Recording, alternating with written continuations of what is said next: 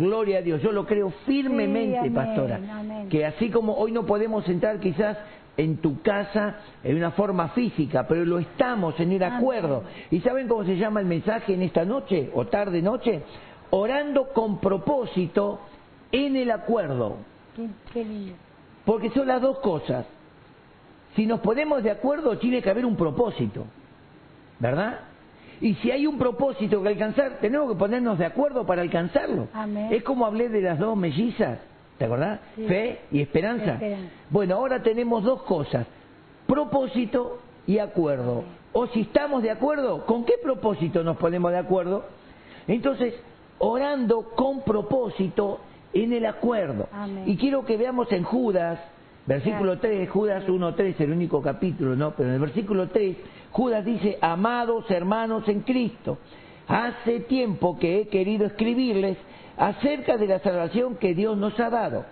Ahora les escribo para pedirles que luchen y defiendan la enseñanza que Dios ha dado para siempre a su pueblo elegido. Amén.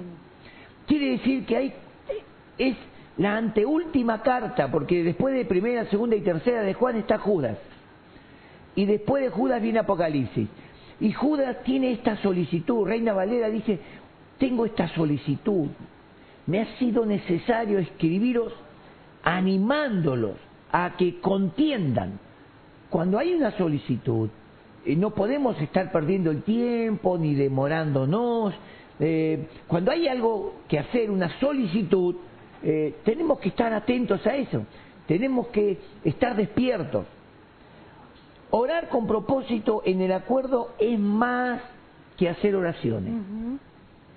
Mira, pastora, es más que hacer oraciones.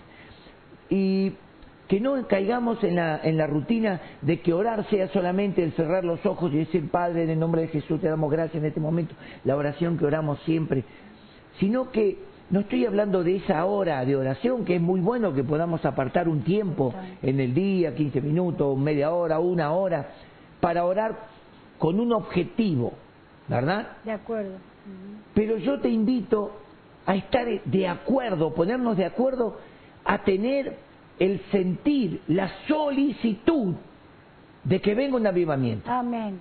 Que haya un despertar, un Qué avivamiento, importante. pero que eso nos inquiete, nos incomode, que, que, que estemos como diciendo, falta algo. Vieron que cuando usted está haciendo, está armando algo y dice, acá falta algo, usted eh, empieza a buscarlo, está Así solícito. es dice, uh, falta algo, bueno, que quede así. No.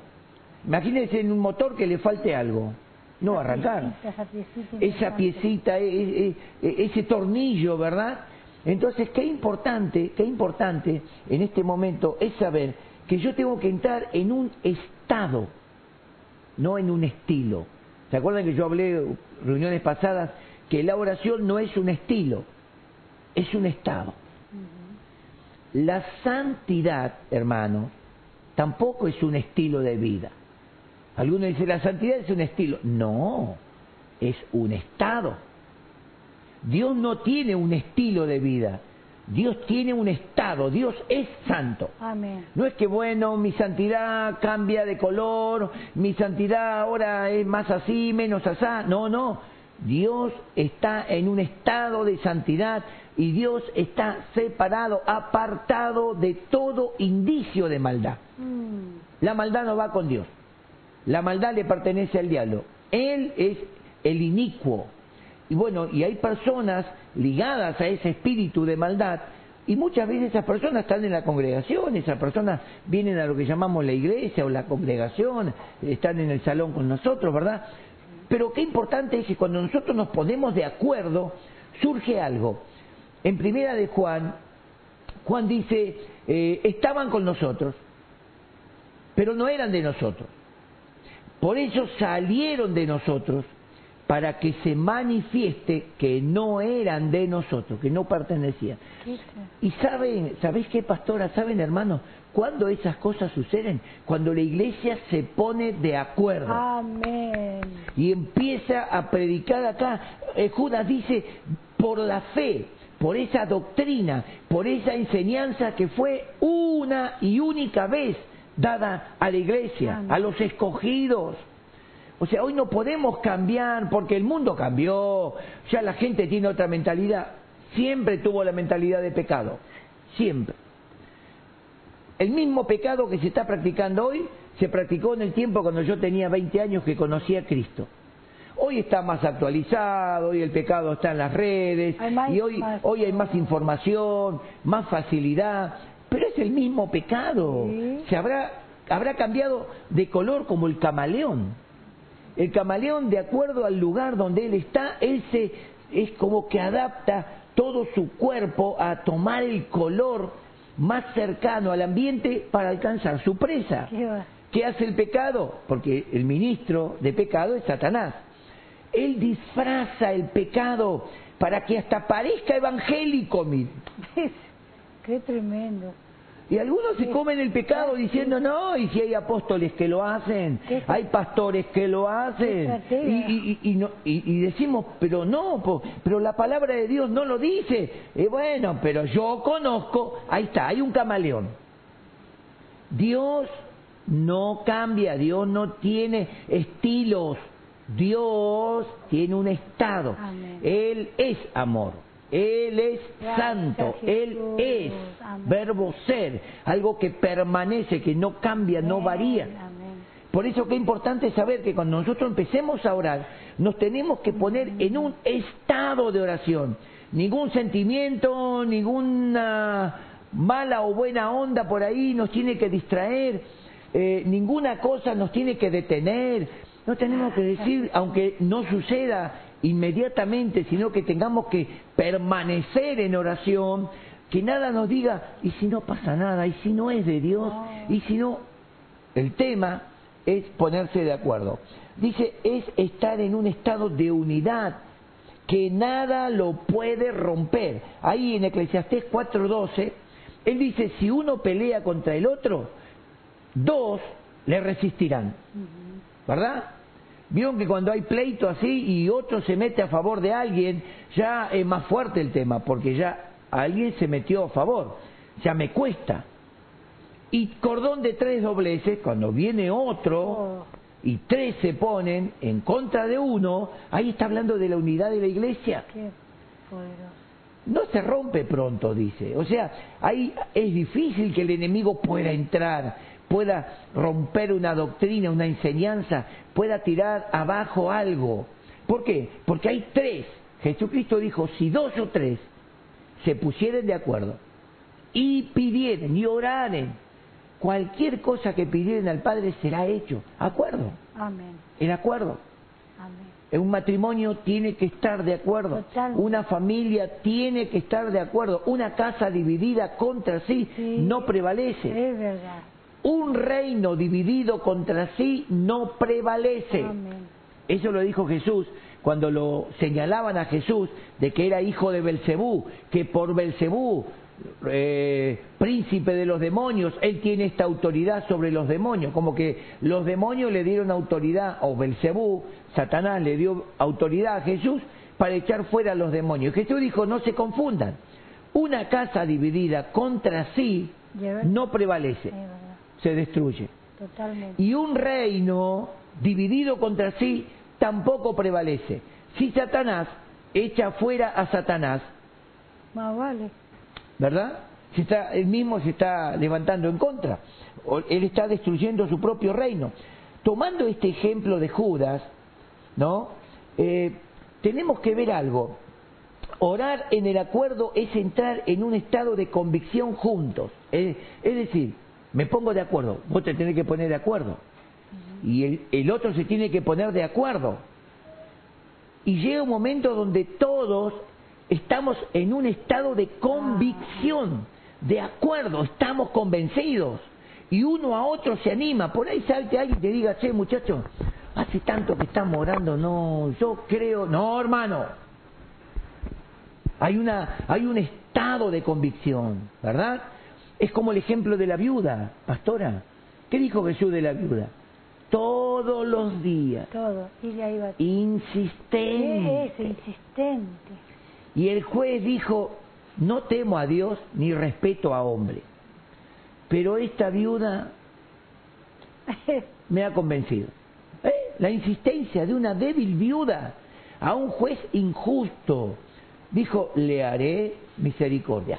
Y hermanos, eso nos está diciendo lo que dice Judas, contender para sostener la fe, la verdad, el mensaje del Evangelio, el estado de vida cristiana. Vuelvo a repetir, el estado, no estilo de vida cristiano. Estado de vida poderoso. Cristo es- tenía un estado de vida cristiano, de, de vida de Dios, ¿verdad? Y eso nos transmitió. Quiero proponer algo, hermanos. Todos los que me están escuchando, ¿verdad? Delante del Señor. Orar por un avivamiento en la Qué iglesia. importante. Me- Imagínate, pastor, si todos se ponen de acuerdo. Oh, Ahora, hermano, Yo- escuche, escuche. yo no, no va a faltar. El avivamiento, yo estuve compartiendo con los líderes una reunión y hablé eh, de Habacuc capítulo 3 versículo 2. Y Habacuc dice, oí tu palabra y temí. Oí tu palabra, Señor. Y tuve temor, respeto, reverencia. Y ahí él declara, aviva tu obra, oh Dios, en medio de los tiempos y en medio de los tiempos darla a conocer en el juicio. Acuérdate de la misericordia. O sea, cuando Dios derrame la ira, ¿sobre quién Dios hará misericordia? Misericordia se hará sobre los que hicieren misericordia. Entonces llega un momento de nosotros tenemos que entrar en un estado con Dios de relación y en un estado de la iglesia. Acá en Hechos capítulo 4 eh, nosotros vemos algo importante. Ellos tuvieron una gran amenaza, pastora, una gran amenaza. Los metieron en la cárcel, al otro día los sacaron, los presentaron ante el Sanedrín, como 70 ancianos, jueces, había, había algunas autoridades civiles, y los pusieron ahí y le dijeron, ¿quién les mandó a ustedes sanar a ese hombre en el nombre de ese Jesús que ustedes dicen que, que es el Cristo? Y ahí Pedro, sin temor, dice, eh, pregunto, ¿a quién es necesario obedecer? ¿A Dios o a los hombres? Porque nosotros no podemos dejar de hablar lo que hemos oído y hemos visto. Entonces quiere decir que ante la amenaza ellos sacaron la palabra, pero ¿qué pasó? Hubo una amenaza de gente de autoridad, gente que a Pilato le pidió permiso para crucificar a Jesús y lo crucificaron. Entonces los discípulos se encontraron rodeados de 70 personas enfurecidas, maldiciéndolos, gritándoles y diciéndolos, vamos a matar. ¿Qué pasó? Los dejaron ir, amenazados. Ellos vinieron a la iglesia y le contaron a la iglesia, hermanos, hermanos, es como en esta, en esta tarde yo te digo, hermanos, hay una amenaza, o, o vos no te diste cuenta de la amenaza, no salgas, no te juntes, no hagas reuniones familiares, no visites, eh, eh, olvídate de tu padre, olvídate de los viejos, olvídate, hay una amenaza, porque si no, ¡Ay, qué tremendo! y hay muchos cristianos que, sí, no, es verdad, sí, sí, no, es verdad. Hermano, puede ser verdad, pero hay mucha mentira. Hay mucha mentira. Entonces, ¿qué tenemos que hacer como iglesia? Clamar, Señor, Mira esas amenazas. mira estas amenazas. ¿Y saben qué dijeron ellos? Pero concede a tus siervos de nuevo para hablar tu palabra, Ay. mientras que tú extiendes tu mano para que en el nombre de tu santo Hijo Jesús se hagan milagros, sanidades, Ay. prodigios y maravillas. Y dice, cuando terminaron de orar, dijeron, amén. ¡Bum! tembló el lugar ¿Qué? y todos fueron llenos del Espíritu Santo e inmediatamente dice estaban allí predicando con denuedo y grandes milagros eran hechos por manos de los apóstoles. Quiere decir, hermanos, que cuando nos ponemos de acuerdo para orar, y en este tiempo, iglesia, yo le estoy diciendo a los que me están escuchando, quizás alguno me esté escuchando y pertenece a otra congregación y dice, no, mi pastor tiene otro punto de vista, perfecto, pero ¿con quién estás? Ponete de acuerdo con el Espíritu Santo. porque el Espíritu Santo nos está llamando a un acuerdo, a una unidad en el Espíritu, Amén. a una unidad, porque como dice en Efesios capítulo 4, versículo 3, porque hay un solo Dios. Hay un Espíritu, hay un Señor, hay un bautismo, hay una fe, hay un Padre, que es por todos, en todos, sobre todos y para todos, por todos, ¿no? Entonces, ¿qué quiere decir? Que si hay un Padre, hay una familia. Y si hay una familia, somos todos hermanos y todos tenemos que ponernos de acuerdo con nuestro Padre. No hay que escuchar al hermano mayor que dice, bueno, sí, no, papá dice así en su palabra, pero... No, no, si, si papá dice en su palabra, oren, pónganse de acuerdo en un mismo sentir. Lo dijo papá. Jesús lo certificó. Si dos o tres se pusieran de acuerdo, si oraren. Quiero proponer esto, hermanos, como discípulos, como servidores del Señor. Ponernos de acuerdo en que Dios traiga ese avivamiento, que despierte. Los discípulos hacía apenas mes y medio, dos meses, pastora, sí, ni dos meses, que habían sido llenos del Espíritu Santo en Pentecostés y allí se convirtieron tres mil. Poco más tarde, Pedro y Juan, subiendo al templo, sanan un paralítico. ¡Uh! Se levanta, los meten presos, los sacan, los amenazan. Sobre la amenaza ellos se, se reúnen y claman. Danos de nuevo, Padre. Danos de nuevo. No queremos aflojar, no queremos acobardarnos. Señor, mira sus amenazas. Eh, Es más fuerte que nuestras emociones, pero necesitamos tu poder, necesitamos un, un, un mover del Espíritu, necesitamos algo de adentro. Y el Señor contestó. Pero Dios que vio, papi, vio que había un deseo, un, había, había un, Totalmente. un deseo de que, que cambie Es que cosa, yo dije- que cambie el, el ambiente que estaban viviendo, no querían más allá eso, y sabían que Dios podía hacer eso. podía Para ponernos de acuerdo, vos tenés que desear lo mismo que yo. Totalmente. Y los dos tenemos que tener el mismo deseo del Señor. Amén. Porque si no estamos de acuerdo con el Señor, estamos en contra. Totalmente. Así que hermanos, si yo no me pongo de acuerdo con el Señor y con la palabra, estoy haciendo algo a mi manera. Y por eso la iglesia tiene los problemas y, lo- y los problemas morales y problemas financieros que tiene. Porque parece como que no hay problema, lo hacemos así, total, es lo mismo. No, no es lo mismo. O es lo que Dios dice o lo que se parece es mentira. No, no hay nada igual a la palabra. La palabra es única, guía Amén. del alma. Es la única dirección que tenemos del espíritu. Si yo no, no obedezco a la palabra, si yo no me pongo de acuerdo conforme a la palabra, y estoy errando. Y te quiero decir algo. En Génesis capítulo 11, escuche, versículo 1 al 9, hay una historia. Dice que los hombres, después que empezaron a multiplicarse, después del diluvio, los hombres comenzaron a multiplicarse y un tal Nimrod creó una ciudad, fundó una ciudad y le puso por nombre Babel, ¿verdad?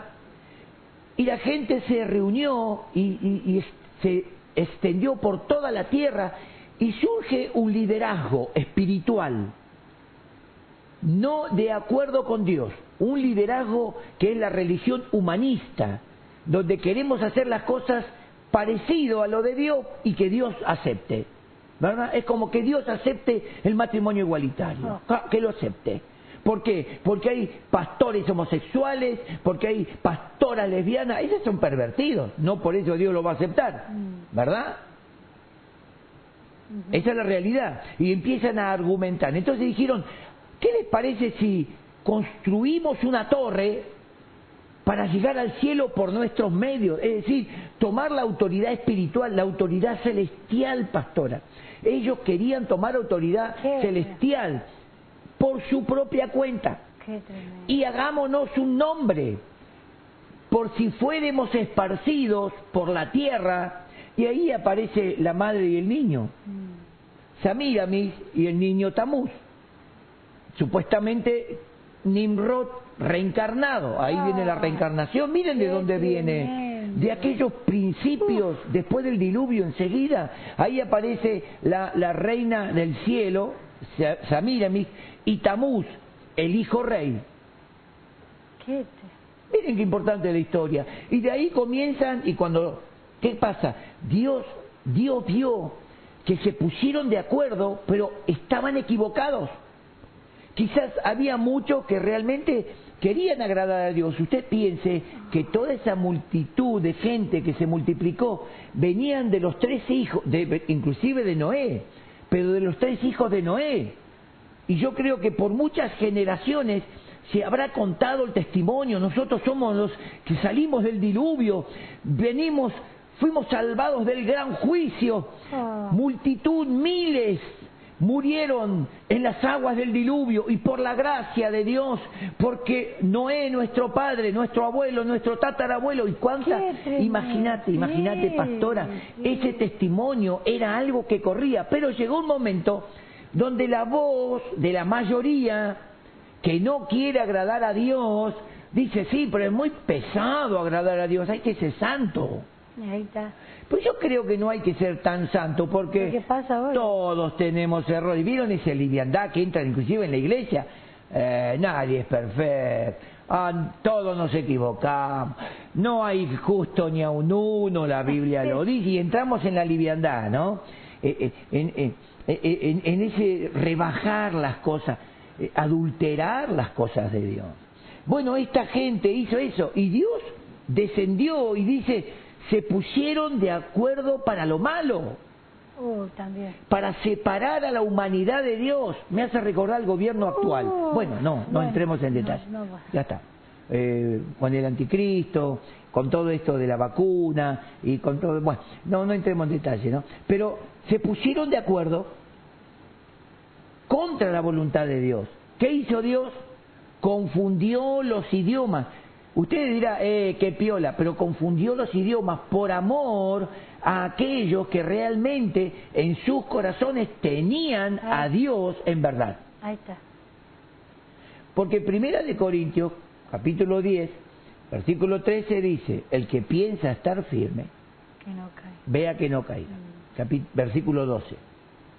El que piensa estar firme. Y hay mucha gente que piensa que está firme porque va al culto, entra por las puertas del salón, eh, se sienta en el último asiento para rajar más rápido, eh, escucha el culto, pone la, ofrenda, trae su diezmo, y mientras está predicando está pensando, ay, tengo que pagar la cuota de...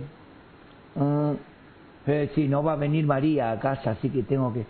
Y lo que menos hace es estar en el acuerdo con la palabra. Y después sale y sale sin la bendición. Bueno, por esa persona dentro de todo tiene y después se encuentra en el mundo con un montón de cosas que lo empieza a arrastrar. Dios muchas veces tiene que despertar un COVID. Uy, perdón, dije COVID. COVID dije. Bueno, Dios tiene que provocar algo que separe a la gente. Dios permitió, ¿cómo puede ser que Dios permita el aislamiento social, que se cierren los salones de culto? Hermano, esto Dios lo sabía. E, esto no lo agarró de sorpresa a Dios. Ahora, ¿por qué Dios lo permitió? Porque cuando Dios descendió y confundió las lenguas, los dispersó, los separó, para que no sigan en el error. A lo mejor Dios separó para que hoy las personas entren en una meditación la Biblia dice, la palabra de Dios dice, y empieza a escuchar los mensajes y entre en el conocimiento de Dios. Amén. Hoy el mundo de las tinieblas, a través de las personas de gobierno, se pusieron de acuerdo para el mal. Y una de esas operaciones del mal, a través del aislamiento social, es cerrar los salones. Dios lo miró y dijo, no hay problema, no hay problema que se cierren los salones. Porque la gente... es una iglesia viva. Porque la gente no tiene a Dios en el salón, no nos volvamos eh, religiosos de que el salón, Dios bendice en el salón, Dios... No, Dios dice, las personas, mis hijos, me llevan en el corazón. Amén. Y donde quiera que estén mis hijos, yo estoy. Amén. Y de donde ellos oren, yo los voy a oír. Amén. Y lo que ellos me pidieren en el acuerdo, yo les voy a Qué responder. bueno, qué importante. Qué Importantísimo. hermoso. Entonces, eh, dice, ¿qué debe hacer la iglesia hoy? Entrar en un acuerdo y orar para que Dios nos dé de nuevo para hablar, valor para hablar. Porque muchos iban al salón pero no le hablaban ni a la familia, pastora. ¿eh? Conocemos casos de que, Sí. como que, total, que ellos van al culto. Pero qué importante es que en este momento la gente entre en un acuerdo y diga, yo voy a hablarle a otro, yo voy a predicar. Porque cuando viene el denuedo, cuando viene el despertar, el avivamiento se despierta otra vez, como sucedió en el capítulo 4 de Hechos, ahí comienza a suceder un montón de cosas. ¿Cuántos avivamientos Dios despertó? A través de Gigi Ávila, Ay, sí. eh, a través de Carlos Anacondia, Anacondia, a través de Freyson, eh, tantos hombres y mujeres que trajeron tremendos despertares y orientaron a la iglesia en los dones. Y fue, fueron momentos difíciles también. Hoy estamos viviendo otro momento de una amenaza mundial. El que no se pone la vacuna no puede comprar, no puede vender, no puede hacer. Y se dice por atrás, los que se pongan la vacuna, va, esa vacuna va a provocar un cambio en el sistema, eh, eh, ¿cómo se llama? El sistema biológico, en la cadena de, ¿cómo se llama? La, El, el ADN. el ADN, en la cadena del ADN, va a provocar cambios donde se va a cambiar el sistema de la persona. Y escuche, enfermedades que por siglos, a través de vacunas y de muchas cosas, las enfermedades estaban controladas cuando el ADN sea afectado por esa vacuna, las enfermedades van a despertar, no va a haber, el ADN no va a poder controlar y la gente va a morir de muchísimas enfermedades. Esos son, to- esos son amenazas también. Es una amenaza. Para el, para el- Y hoy está eso, y hoy está como pastores. eh, ¿qué, qué hacemos, pastor? ¿Nos ponemos la vacuna? ¿No nos ponemos la vacuna? Bueno, estemos orando, hermanos. Porque como, eh, como eh, sucedió en el tiempo de Esther, donde Mardoqueo le dice, mira, Esther, de algún lado Dios puede traer paz, puede traer liberación a Israel. Sí, Pero en este tiempo tenemos que orar. amén. Nosotros Yo- oremos. Yo creo que... Pongámonos tiempo- en acuerdo. Yo creo que es tiempo de Esther- para orar. Mardoqueo, los hombres, las mujeres, Amén. pongámonos de acuerdo, ayunemos y oremos para que Dios haga que yo encuentre gracia a los ojos del Rey. Pastor, pero no hablemos solamente de nuestro ministerio como cristiano, que todo, todo el pueblo en diferentes provincias, Argentina, acá no está Argentina nomás, que si los pastores, las pastoras, todos nos ponemos de acuerdo. Todos, todos. ¿Qué para Dios? Está, vos decís que pedir el denuedo, pedir para... Y yo creo que eso va a haber un despertar, Qué va a haber una cosa, algo tan hermoso. Es que va a yo haber lo el creo, pero Sí. tenemos que, todos tenemos que despertarnos. Nosotros por ahí de repente en este tiempo invitamos a nuestra congregación, que está bárbaro, está buenísimo, los miércoles a la mañana, los miércoles a la tarde, viernes a la mañana, viernes a la tarde, tenemos el equipo, estamos orando. Pero un ejemplo, acá en Virrey del Pino, pero imagínate que todo la- todos los pastores y pastoras de Virrey del Pino orando con el mismo propósito. Pero No va a haber, yo, mira lo que tengo, pastor, una como, un- como Una una, petición, una convicción, una petición delante de Dios. No va a haber, si realmente todo el pueblo cristiano, en Virrey del Pino nomás, la matanza, se pone de acuerdo, no va a haber los robos que hay, por ejemplo, los Y abusos. muchas el- cosas, claro. se va, va a comenzar, yo lo creo, pero tenemos, como dijiste, estás diciendo vos en esta tarde, que hay que ponerse de acuerdo y, poner, y, compro- y un compromiso que el Señor quiere de sus hijos. Claro que sí, ¿sabes en un es? clamor, en un mismo sentir. Y hay una mismo- promesa de Dios para este tiempo, pastora. Eh, Apocalipsis capítulo 2 y 3 se refiere exclusivamente para la iglesia, el- la vivencia de la iglesia en la tierra hasta la- el arrebatamiento. Y Apocalipsis capítulo 3 Versículo 20 dice a la iglesia de Filadelfia, una iglesia que habla de hermandad, de acuerdo, de amor, de unidad. Filo Unidad. es Ay, unidad, unidad. acuerdo, amor entre los hermanos, ¿verdad? Eh, le dice, por cuanto has guardado la palabra de mi paciencia y no has negado mi nombre, ni has faltado a la fe, yo te guardaré a ti este tiempo, de la hora de prueba que vendrá sobre el mundo entero para probar a los que moran sobre la tierra.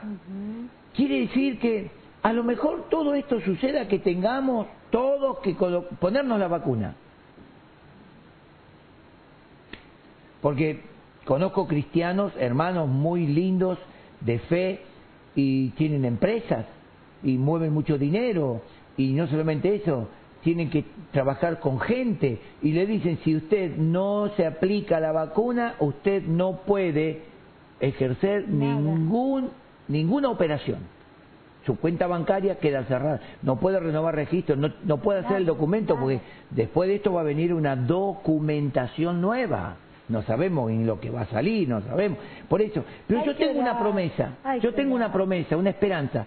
O Dios interviene antes y Él puede mover lo que Amén, tenga que mover. amén. Porque prácticamente cuando, cuando eh, la reina Esther se le presenta a Asuero y le cuenta todo lo que sucedió, eh, la trampa de Amán, el mismo rey Asuero se da vuelta en contra de Amán, lo manda a colgar en la horca y le da un- el anillo y le dice, yo no puedo revocar algo que, que un edicto, Sí. ¿verdad?, del rey. Pero sí ustedes pueden hacer un contraedicto sellado por el anillo del rey, por el sello del rey, y que los hebreos, los judíos, puedan defenderse, puedan eh, defender sus tierras y sus familias. Y dijo así, y que Dios esté con ustedes. Qué tremendo. Yo creo, Yo hermanos, creo que para que Dios No hay nada imposible. no hay nada no hay imposible. nada imposible. Y nos vamos a quedar sorprendidos Amén, diciendo, ¡pa! ¡Qué grande!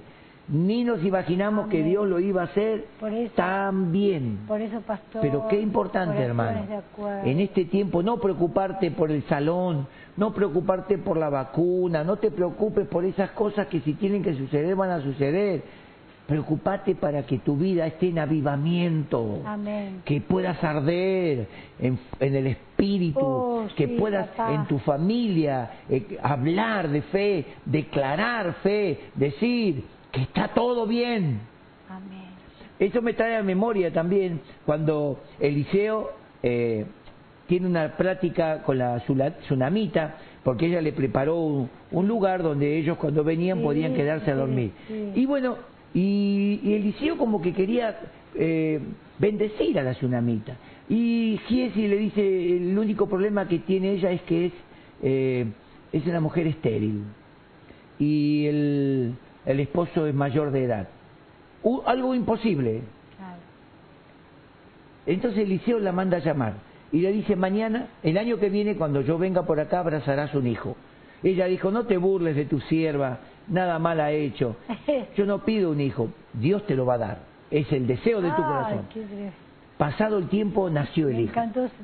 Ahora, cuando ese hijo muere, a los cinco años aproximadamente, ella ¿a dónde va? A ver al profeta, como diciendo, ¿qué pasó? ¿No? Eh, eh, ¿Qué pasó? Pero ella va y cuando Giesi le pregunta, ¿qué tal? ¿Cómo está todo? Bien. ¿Tu esposo? Bien. ¿Tu casa? Bien. ¿Tu hijo? Bien. No quejó, no sé, no hubo queja. Ella creía, miren hermanos, escuche porque esto es una revelación. Ella creía que lo que viene del Espíritu no muere. Amén.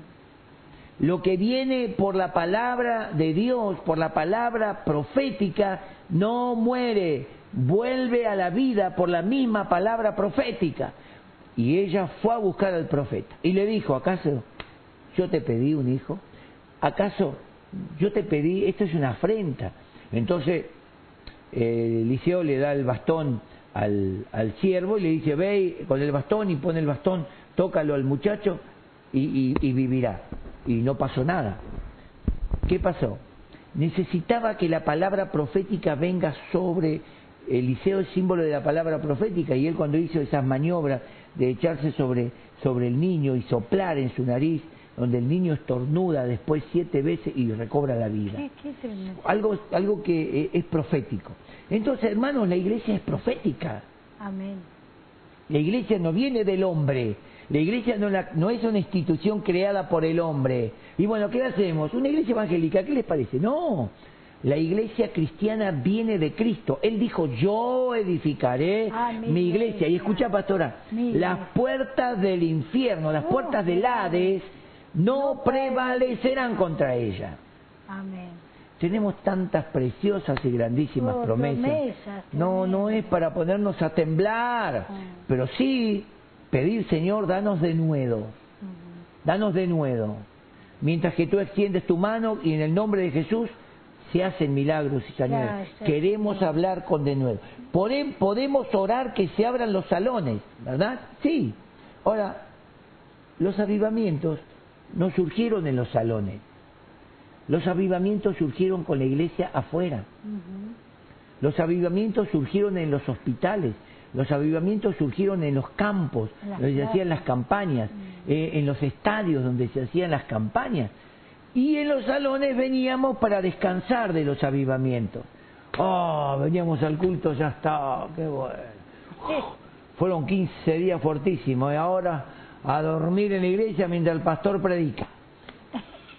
Pero el avivamiento no te deja dormir. Mm. Por eso yo creo que, y les propongo, hermanos, a los que están escuchando, ¿no? Que cada uno ahí en su casa, con su esposa, con sus hijos, con su familia, con otros hermanos, comencemos a orar. Amén. Señor, Amén. despierta a la iglesia, despiértanos, amén, amén. despiértanos, despiértate tú que duermes, levántate de entre los muertos. Es el mensaje que prediqué el miércoles, Amén, pastora. sí. Despiértate, levántate, te alumbrará Cristo. Muerte Y algo muy importante, en este tiempo la iglesia tiene que despertarse, despabilarse de todas las cosas que, que lo están entreteniendo, lo tienen como dormido, distraído, y Cristo te va a alumbrar. Amén. Ahora, yo les recomiendo algo para, para entrar en, en oración. Eh, con la pastora volvimos a ver la película, ¿cuál era esa? Cuarto de guerra. Cuarto de guerra. Cuarto de guerra. Se lo recomendamos a los hermanos. No es mala, es buenísima. Cómo esa anciana disipula a esta mujer que se le destruyó el hogar. Sí. Tenía su relación destruida con el esposo. Un testimonio malo sobre la hija. Se le vino abajo todo, pero ella tomó la conducta, tomó la enseñanza, como en esta tarde yo te pido que tomes la enseñanza.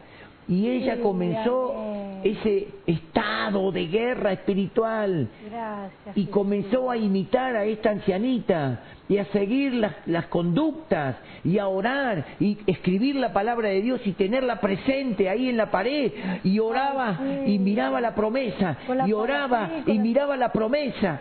Qué tremendo, una enseñanza maravillosa. Mírala, no te lo voy a contar toda. Pero qué importante es que podamos tener nuestra oración basada en la promesa de la palabra de Dios. Qué. No lo que me parece, lo que Dios dice. Y el milagro sucederá, dice la. Biblia. Estoy convencido, hermano, estoy convencido que esta situación Dios la ha permitido y está utilizando este tiempo para la manifestación de los hijos de Dios. Aleluya. Dios quiere que hagamos, que hagamos algo diferente. Creo que la- los hermanos que, que están en, en el ministerio están recordando las tres reuniones, las tres actividades que tuvimos en la plaza, Sí. eh, Ah, algo diferente. qué hermoso. Fue algo maravilloso. ¿Por qué no hacerlo ahora? ¿Hay distanciamiento social? ¿Qué problema hay? Nos sentamos a dos metros uno del otro. La gente va a escuchar. No va a haber problema. Estamos al aire libre. Nos ponemos el bozal. Bueno, el barbijo. Está bien, para no morder a nadie. Y, y hacemos algo diferente. Traemos grupos musicales. Total. Vamos a ver si dejan pastor. Ah, ahí está el problema. La pastora ya cayó en la fe. No, no, Hay que que- ver si nos dejan. Pastor, tenemos Y que orar. Tenemos que orar. Amén. y ponernos de acuerdo. Ir, ir para el sí. Y decir, Señor, queremos una vez más Amén. Impactar en la Plaza del 40, ahora que está hermosa y tiene un anfiteatro, impactar con algo diferente. ¿Por qué no? Permite, Señor, da de nuevo a tu iglesia, abre las puertas, permítenos. Yo creo, hermano, que si nos ponemos Sí, de de acuerdo y oramos en el acuerdo, antes que nosotros nos demos cuenta ya las cosas se van a estar presentando, hasta van a venir oportunidades para hacerlo. Yo lo creo, Sí, amén. pero tenemos que ponernos de Tenemos que acuerdo. poner de acuerdo para orar. amén. Tenemos que Sí. estar de acuerdo. Y si alguien habla en contra, hermano, cállate. Si no sumás, no restes. Si no estás con nosotros, no te pongas en contra. Si con nosotros no juntás, no desparrames. Orar. Cállate, decirle así. Sí, porque eh, hoy nosotros tiramos una moción y un montón empiezan, eh, y sí, pero, y sí, co, y no, y, ah, eh, y, y bueno, ¿qué nos proponen los que dicen no? Em, este, em, no tienen ninguna proposición, no tienen ninguna idea. Y cuando surge una idea, la contradicen. Mm. Imagínate si Jesús le haría caso a los discípulos. No, Señor, no vayas a Jerusalén. No, no voy. No, no te hagas matar. Bueno, no me hago matar. Nos vamos todos al infierno. Hoy estaríamos todos condenados. Pero Jesús tuvo que decirle a su discípulo, quítate delante de mí, Satanás, me eres tropiezo. Pastor, vamos vamos a hacer proponer esto. Vamos a pedir a todo nuestro pueblo, Ministerio de Poder y Conocimiento de- De Dios, de Dios a, apóyenos a orar y vamos y vamos a hacer así, como Esther, que se tenía que presentar delante del rey. Y el pastor Daniel va a ir ahí al municipio, en el nombre de Jesús, queremos hacer este evento y, y Dios va a abrir la un puerta. evento social. Y Dios va a abrir la puerta. Porque Dios, yo no, no dudo de Dios, no dudo de Dios, pero también el enemigo cómo Y tiene ahí podemos hacer claramente- tranquilamente una colecta de comida Sí, sí. una ofrenda, Para de- dar a una ofrenda de, de amor, como decimos, y proveer a las personas alimentos. que se necesita. Hay lindo proyecto. Lindo proyecto. Pero, Pero, pastor, estemos ¿qué te orando. Parece, pero, pastor, ¿qué te parece eso? Ponerlo en oración. Yo creo que la oración certera Amén. que hoy tenemos que hacer es pedir el avivamiento, como esos 120 en el aposento alto. Jesús dijo, vayan y esperen la promesa que yo les di del Padre, porque ustedes van a ser bautizados con Espíritu Santo Amén. dentro de no muchos días. Y ellos volvieron y entraron en el aposento alto, y ahí estaba María, la madre de Jesús, con sus hermanos, con sus hermanas, los hermanos y las hermanas de Jesús. Ahí estaban las mujeres que acompañaron el ministerio de Jesús. Allí estaban los once discípulos. Y comenzaron a orar y esperar la promesa. Miren, esperar la promesa. Esperar la promesa. Cristo lo dijo, un día, dos días, ¿Qué te- cinco días, siete días, nueve días, el décimo día, el día cincuenta, el día de Pentecostés, cuando todos los judíos estaban preparados para la gran fiesta, Dios manda al Espíritu Santo y esos hombres y mujeres, 120, Oh, comienzan a hablar en lenguas según el Espíritu les daba, exaltando y dando a conocer a Cristo. Oh. Tres mil se convirtieron. ¿Qué? Entendieron el mensaje. ¿Ven por qué buscamos el avivamiento, hermano? No para hablar en lengua nada más, para que venga ese avivamiento, como dijo Pedro, danos de nuevo para hablar tu palabra. Amén. Renuevo y llenura. Amén. Sí, Señor. Quiero hacerte una pregunta, ¿no? La pregunta del millón, para no decir la pregunta animal, la pregunta del millón. ¿Qué querés que pase después de este tiempo de aislamiento social? ¿Qué te gustaría que pase?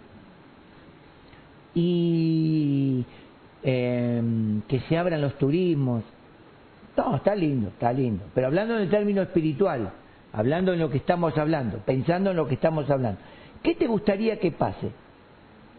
Y volver a los salones. ¿Volver a los salones? Pregunto, ¿para qué volver a los salones? ¿No? Eh, ¿Con qué fin vamos a ir al salón? A recibir la palabra que recibimos acá. Cuando se abra, que se abra, hermano. No estemos preocupados por el salón. Estate preocupado, sí, por preguntarte, el pastor, ¿tendrá plata para pagar el alquiler, la luz y todos los gastos que aunque el salón esté cerrado? Nadie se hace, o muy pocos se hacen esa pregunta. ¿Habrá dinero para el alquiler? ¿Estoy diezmando? ¿Estoy ofrendando como cuando estaba en el salón? Porque se cerró el salón, no la iglesia. Amén. No se cerraron las actividades, las actividades continúan. Y la quinta, pastor. Fuera del salón. Hoy la iglesia está sosteniendo la quinta con todos sus gastos que, que, que, representa. ¿Por qué? Porque no hay actividades en la quinta. Entonces a veces estamos, estamos fuera de algo que es consciente. Sí. Qué importante es ponernos a pensar, ¿para qué quiero que se abra el salón? Y para ofrendar, para diezmar, para pactar, ¿lo podés hacer ahora? Y cuando se abra el salón, vamos a ir a descansar al salón. Va a hacer culto, perdón, al salón. Vamos a ir a hacer culto. Este es el momento para manifestarnos, hermano. ¿Verdad? Dice en Romanos capítulo 8 que Dios en la creación está esperando la manifestación de los hijos de Dios. Y yo creo que es un tiempo para manifestarnos, ¿verdad? Podemos hablar de Cristo, pero con tantas cosas a favor. Tenemos el libro de Apocalipsis, como dije en unas reuniones pasadas, dije, esto es lo que está escrito. Yo fui a pagar el alquiler en esta semana y le hablé a la familia ahí reunida y le dije, aunque ustedes no lo crean, yo como pastor se los tengo que decir, esto que nosotros estamos viendo es una pequeña punta del Einsberg, de ese gran plan del anticristo donde él va a implantar, y la gente me estaba mirando como, donde él va a implantar ese principio donde el que no reciba la marca de la bestia no va a poder comprar ni vender, no va a poder hacer nada ni rico ni pobre. ¿Usted escuchó lo de la vacuna? Dijeron, sí, algo. Bueno, escúchelo. Usted vea cómo se están cumpliendo los tiempos. Cómo el anticristo, le digo algo que ustedes están escuchando quizás por primera vez o, o escucharon livianamente, el anticristo está desarrollando su plan para destruir a la humanidad. Para, eh, ¿cómo se llama? Para hacer eh, una disminución de la humanidad. Y eso va a suceder. Le expliqué un par de cosas que quedaron sorprendidos. Sí. Entonces, ¿qué oportunidad tenemos hoy? Tenemos que manifestarnos. Tenemos que manifestarnos. En Romanos capítulo 10, escuchá, versículo 13 al 15 dice, porque todo aquel que invocare el nombre del Señor será salvo. ¿Cómo pues invocarán a aquel en el cual no han creído? ¿Y cómo creerán en aquel de quien no han oído? ¿Y cómo oirán sin haber quien les predique? ¿Y cómo predicarán si no fueren enviados?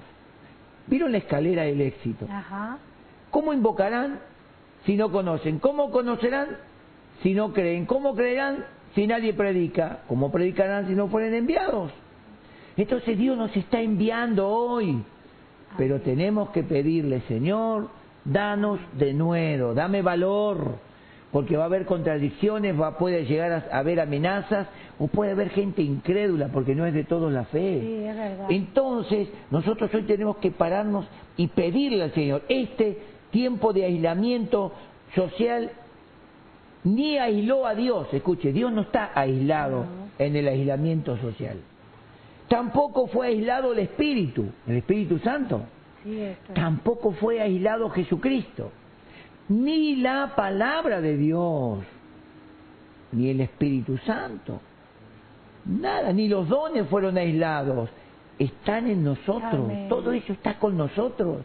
El aislamiento es algo que Dios también lo permitió para que la iglesia pueda manifestarse más aún. Amén. Quizás tenemos que ponernos un poco violentos en la fe y decir como dijeron los, los discípulos y los apóstoles y la iglesia, Señor, mira tus amenazas, pero da a tus siervos de nuevo, Amén. con energía, así, con...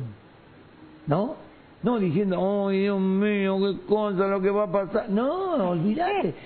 Danos de nuevo. pase lo que pase, Amén. danos de nuevo para hablar tu palabra. Ya voy terminando, hermano. Podemos estar separados físicamente, pero unidos en el acuerdo. Amén. Podemos estar ausentes unos de otros, pero presentes unos por otros en oración. Amén. Sí, amén. El apóstol. Pablo le escribe a la iglesia de Éfeso en el capítulo 6, verso 18, dice, orando en todo tiempo, con Ah, toda oración y súplica en el Espíritu, y velando. En ello con toda perseverancia y súplica por todos los santos. Sí, Señor. ¿Ve? Orar unos por otros. Amén. Y el apóstol Pablo dice, y por mí en el versículo 19, a fin de que me sea dada gracia para dar a conocer con denuedo el Evangelio, el misterio de Cristo. Qué maravilloso, hermanos. Oren por los pastores, oren por mí, Amén. oren por la pastora, oren por los líderes. Y oremos unos por otros, pongámonos de acuerdo. Señor, envía el avivamiento, despierta a tu iglesia, despierta a las Amén. congregaciones, despierta a tus siervos, da a tus siervos de nuevo para hablar. Amén. Y tú comienza a ejecutar milagros, Mi sanidades. hermano sabe que, como dijo el pastor, de que estén orando por nosotros. Porque nosotros siempre estuvimos yendo a los anexos, estábamos cada 15 días, vamos rotando los anexos.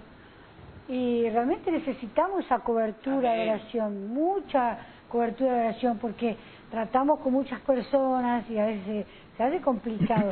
Pero qué lindo saber que nuestro pueblo, nuestra Amén. familia espiritual, está orando por nosotros para que Dios nos guarde, nos guarde de toda enfermedad, de todo, ¿no es cierto? De todo peligro, de todo mal. peligro, Porque estaba De diciendo- gente mala, de- pastora, sí, sí, es verdad.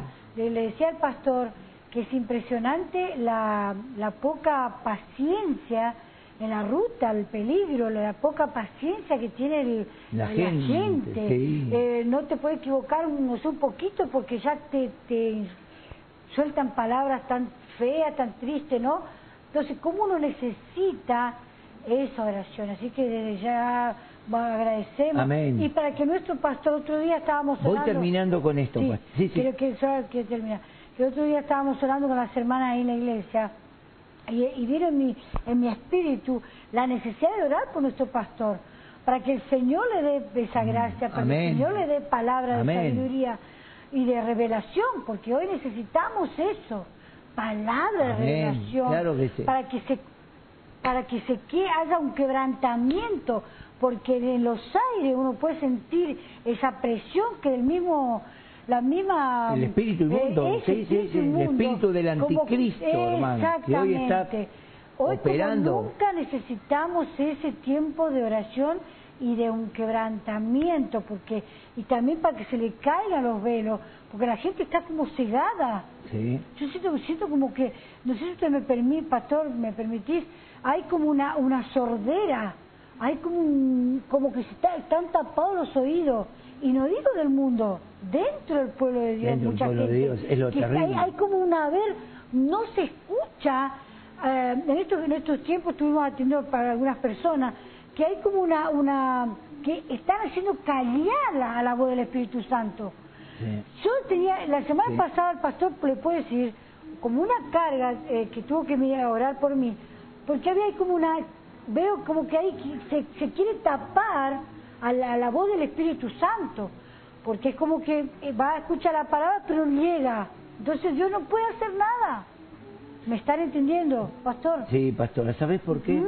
Porque la relación con Dios se distancia. Exacto. Dios, Dios está cerca de nosotros. El apóstol Pablo dice, No lo dudo, no, no, lo está dudo. lejos de nosotros. En Él andamos, en Él nos movemos y en Él somos. Pero nosotros nos alejamos de Dios en la mente, en la fe. Amén. Creemos tan difícil que Dios lo puede hacer. No sé si Dios lo va a hacer y hay que ver si y quién sabe. Y vienen todos esos Sí, argumentos sí. de la carne. Ay, ahí dijiste algo importante. argumentos de la carne. Total. En vez de pararse como Abraham, que miró su eh, estado de vejez, la esterilidad de Sara, y dijo, Dios me va a dar un hijo. Tremendo. Escuchen, y, y tremendo. Eso es lo que tenemos y- que hacer. Y pastor, hoy eh, dentro del pueblo cristiano, eh, hay un momento donde uno como padre espiritual quiere dar como un consejo y encima tenemos que eh, recibir como que nosotros no somos jueces y no estamos como jueces. No, amén. Dios nos libre y nos guarde de estar como jueces, pero esa autoridad que el Señor nos permite de hablarle antes que sucedan cosas y tenemos que, sobre nuestras personas, tiene que venir algo muy fuerte de que nos volvemos como jueces y no es así, sino que realmente somos como esos papás que no queremos que los hijos se, se den la cabeza como se la cabeza contra la pared. Amén. Yo un Dios así tan amoroso como que, que te quiere cuidar y bueno, no, a mí no me va a pasar. Y, y, le dije al pastor estos días que, que muchas veces somos, eh, somos como abusivos, como Dios es amor, eh, y porque no lo va a mudar nunca, que Dios es tan amor, puro amor, que a veces nos abusamos de ese, de ese amor de Dios, de esa misericordia de Dios total, y, y, callamos la voz del Espíritu Santo. Y esto no lo tenemos que hacer nunca más. No permitir hacer callar la voz del Espíritu Santo que nos viene hablando a hablar al oído con esa ternura de Cristo y al corazón. habla en el Espíritu. Y saben que cuando, cuando eh, viene ese, ese oído y dice no, o nos habla de nuestro espíritu, prestemos atención, porque de algo muy triste y de algo muy feo, el Señor nos quiere guardar. Entonces nosotros en este tiempo no tenemos que hacer callar esa voz. Amén. Porque es una voz muy preciosa que nos pone como un semáforo. ¿Mm? Amén, amén. Amén, pastor.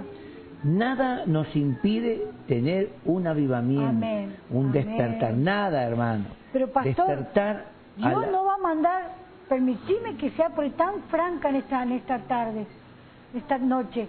Dios no va a mandar un avivamiento si estamos indiferentes a su, a su voz, a su amor. no vamos a ser, no, a ver, no me permite, no, no, no quiero ser tan extremista pero Dios va, a mandar avivamiento cuando realmente nosotros buscamos, tenemos ese deseo de que realmente el Señor comience a usar nuestra vida con propósito. Porque si... Pastora, sencillo, segunda de Crónicas 7:14.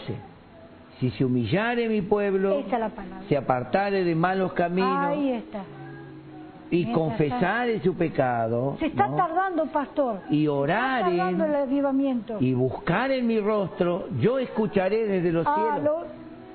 Perdonaré sus pecados y sanaré su tierra. Eh, o sea, no, como digo, no estamos, no es difícil el avivamiento. Pero el avivamiento no viene sobre una persona, porque Dios no trabaja con personas individuales, Dios trabaja con un cuerpo. La iglesia es un cuerpo, no es una persona. Basta de estos grandes hombres y mujeres de Dios que se levantan y después son trastornados porque oh. se trastornan pensando que son la madre de Tarzán y que piensan que la iglesia se tiene que someter a ellos y se apartan de la palabra y enseñan doctrinas erran, erróneas y multitudes siguen el error, después se despiertan. Por esas consecuencias también se está tardando el avivamiento. No, pero porque Dios está presto para enviarnos el avivamiento, pastor. Pero mientras que la iglesia que se está en un letargo, hermanos, eh, cuando vos estás esperando a tu familia y no viene, ¿cómo te sentís? Papá, mamá, cuando tus hijos, vos preparás un rico asado, preparás sorpresa y no vienen a tu casa, ¿cómo te sentís? ¿Usted cómo cree que nosotros como padres espirituales, como pastores, y, no se conectan, hay un eh, desinterés, hay, hay un, no hay una, un deseo, una indiferencia de escuchar la palabra de Dios? Porque nosotros somos como, el pastor es como un vaso usado en este para este tiempo, para soltar la palabra de Dios, no es nuestra palabra, es la palabra de Dios. Y yo, nosotros vemos una indiferencia al, conectarse. Hermanos, porque muchas veces nosotros podemos poner excusa para muchas cosas, pero para lo que nos gusta, tenemos crédito, tenemos, perdonen que en esta tarde, Día de la Madre, esta mamá tiene que hablar un poquito fuerte y tirar oreja, a los hijos que yo amo, amo a mi familia espiritual, pero hay una realidad. Estamos indiferentes, no guardamos ese, ese, esa carga o ese internet para ese día de la palabra de Dios. ¿Y, y qué avivamiento vamos a recibir si nosotros no eh, no cuidamos eso tan poderoso y tan precioso que es la palabra de Dios. Después queremos la rica bendición del Padre, queremos las unciones del Padre, queremos que nuestra familia sea restaurada, que nuestro matrimonio sea restaurado, que mi, mi esposo, mi familia, mis hijos tengan buenos trabajos bendecidos. ¿Cómo, hermanos? Si nosotros tenemos tan poco deseo o amor a, la bendita palabra de Dios. Y yo digo, hermanos, va a llegar un momento que nuestro hijo va a tener comezón de oír la palabra y no la vamos a tener. Entonces es un tiempo que nosotros no podemos estar ahí dormido, indiferente, porque muchas veces, y yo tengo familia y yo tengo conocido, de que muchas veces el celular se usa para tanta pavada porque es la verdad para tanta pavada, pero no para guardar lo más precioso, que es una hora de palabra de vida. La única que cambia vida, que transforma corazones, que trae gozo, que trae contentamiento, es la palabra. Entonces, hermanos, este es un llamadito de atención de parte de mi, de mi Dios.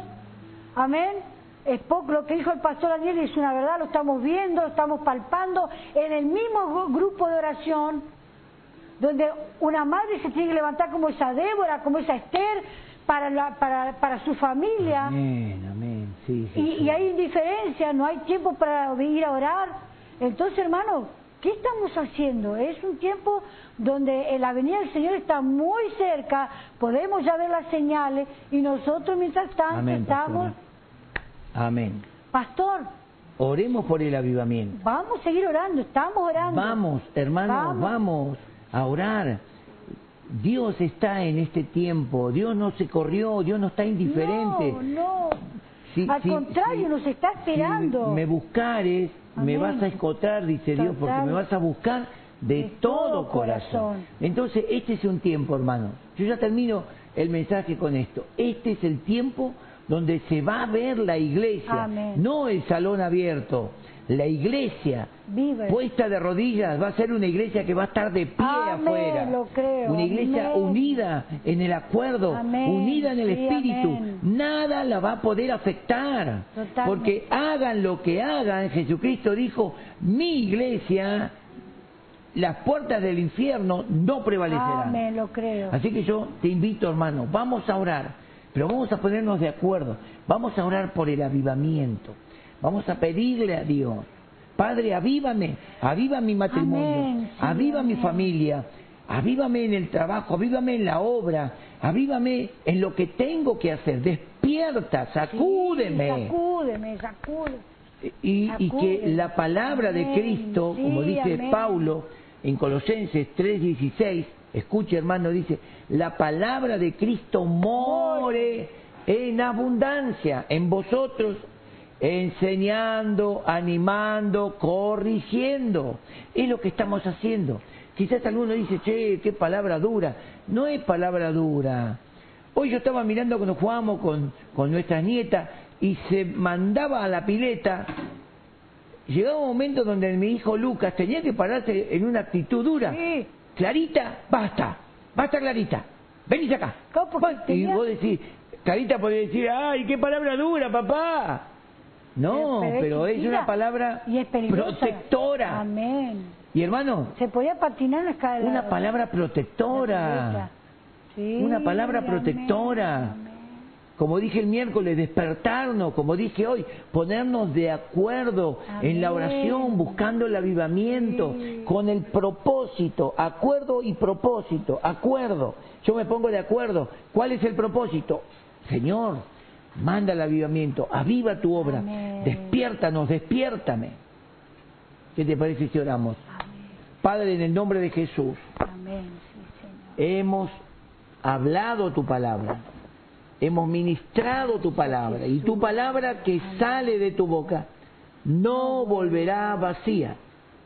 Oro por cada hermano y hermana que ha oído esta palabra. Ah, Señor, que sea motivado por tu Espíritu, el Espíritu Santo que está en nosotros, el Espíritu Santo que está en nosotros, sea activado por esta Amén. palabra y podamos oír la voz del Espíritu Oh, llamándonos, gracias, llamándonos a un privado con Sí, Dios, Señor. llamándonos a una intimidad, llamándonos a estar en oración, Oh, en el acuerdo, Sí, todos de acuerdo, con un propósito. Amén. Señor, aviva tu obra en este Amén, tiempo. sí. Dala a conocer en este tiempo. bueno. Dios, aviva tu obra, no importa las amenazas, no importa lo que se diga, no importa lo que venga, Señor, concede a tus siervos de nuevo, concédenos valor. Señor, queremos hablar tu palabra y que tu palabra, como fuego, como martillo, esté operando para tu gloria, mientras que tú, papá, extiendes tu mano con poder para que en el nombre de Jesucristo, tu Hijo, nuestro Salvador, se hagan milagros, sanidades, prodigios, maravillas. Hermoso Señor. Oramos, papá. Nosotros no tememos Oh, a lo que venga. Señor, pero que mi oración es que la iglesia esté preparada, Aleluya. que la iglesia está, esté presta, que la iglesia Aleluya. estemos en un acuerdo, que la iglesia tengamos el mismo sentir, hablemos una misma cosa, Amén. con el mismo Papá, propósito. Avívanos, avívanos. Fiel, Señor, se abran o no los salones, avívanos. Porque cuando tu avivamiento venga sobre Argentina, Señor, veremos cosas, veremos cambios, Amén. veremos cosas Amén. maravillosas que tú estarás haciendo. Tú inclusive levantarás hombres, por más que no crean en ti, pero serán impactados por tu temor, como fue Nabucodonosor. Señor, y ellos harán justicia. Yo creo en el Dios. Todopoderoso. Yo creo en el Dios que tiene autoridad sobre todos los gobiernos. Yo creo en ti, papá, como el Dios que tiene todo bajo control. Y en este tiempo yo sé, con todo mi corazón, que es el tiempo que tú esperas, que se- la iglesia, los hijos de Dios, nos manifestemos. Queremos manifestar, queremos darte a conocer, queremos hablar con denuedo. Señor, danos palabras. Señor, danos de nuevo. Direcciónanos. Abre los corazones, toca los corazones cuando estemos hablando.